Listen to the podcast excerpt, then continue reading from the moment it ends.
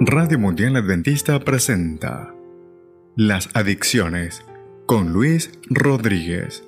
Continuando con nuestro tema de hoy, libres de la peor adicción.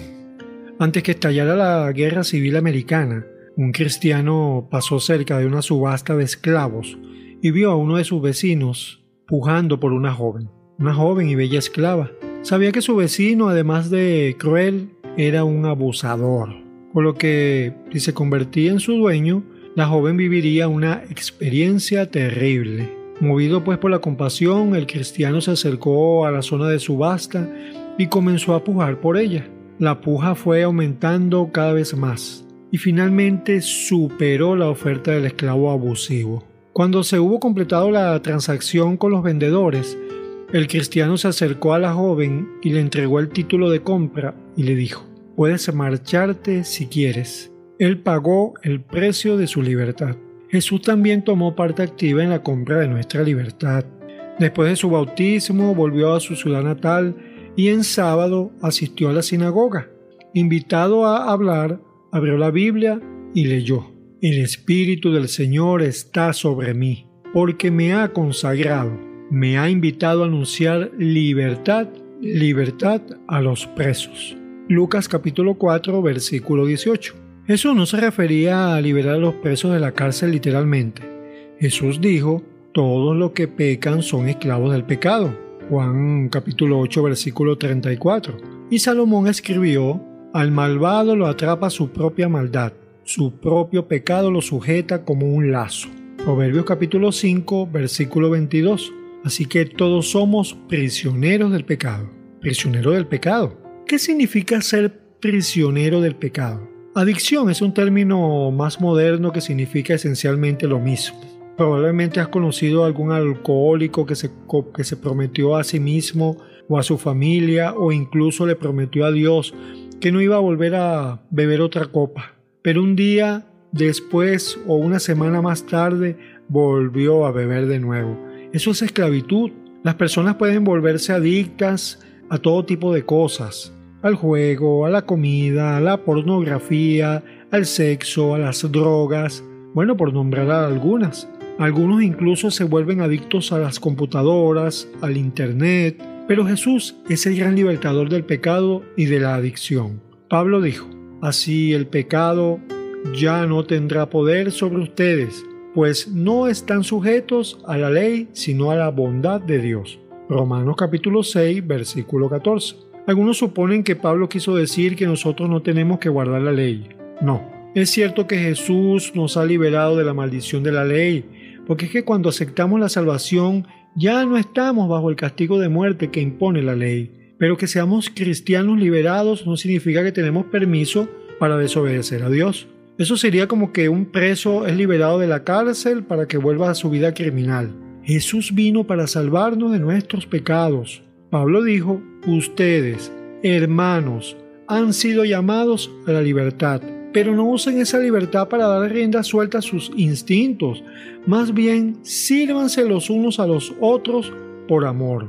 Gálatas capítulo 5 versículo 13. La ley de Dios en realidad proporciona libertad. Santiago llamó a la ley de Dios la ley perfecta de la libertad. Santiago capítulo 1 versículo 25. Y David dijo, quiero poner en práctica tus enseñanzas, siempre. Así podré vivir en libertad. Salmo capítulo 119, versículos 44 y 45. La idea de que la ley de Dios nos proporcione libertad parece extraña para mucha gente. Piensa que la ley nos esclaviza, pero ella esclaviza a los que la infringen. No obstante, la ley que envía al ladrón a la cárcel es la misma ley que protege nuestra propiedad. La ley que pone al asesino entre rejas es la misma que hace que sea seguro para usted y para mí poder caminar por la calle de día o de noche. Poder para obedecer. En otras palabras, la ley es liberadora para los que la obedecen. El problema, por supuesto, es que nosotros no tenemos el poder de obedecer la ley de Dios. Esa es la razón por la que somos esclavos de nuestros pecados. Pregúntale a cualquier adicto si está atrapado. Es como que un hombre cae en un pozo, se rompe el brazo, se rompen ambas piernas. Entonces ese preso en ese pozo hasta que alguien descienda al pozo y le ayude a salir. Afortunadamente Dios nos ha proporcionado a todos una vía de escape de ese abismo del pecado en el que nos hemos precipitado. Dios nos da el poder para obedecer sus leyes. Los cristianos llamamos a este poder conversión o nuevo nacimiento. Jesús dijo, te aseguro que el que no nace de agua y del Espíritu no puede entrar en el reino de Dios. Juan capítulo 3, versículo 5.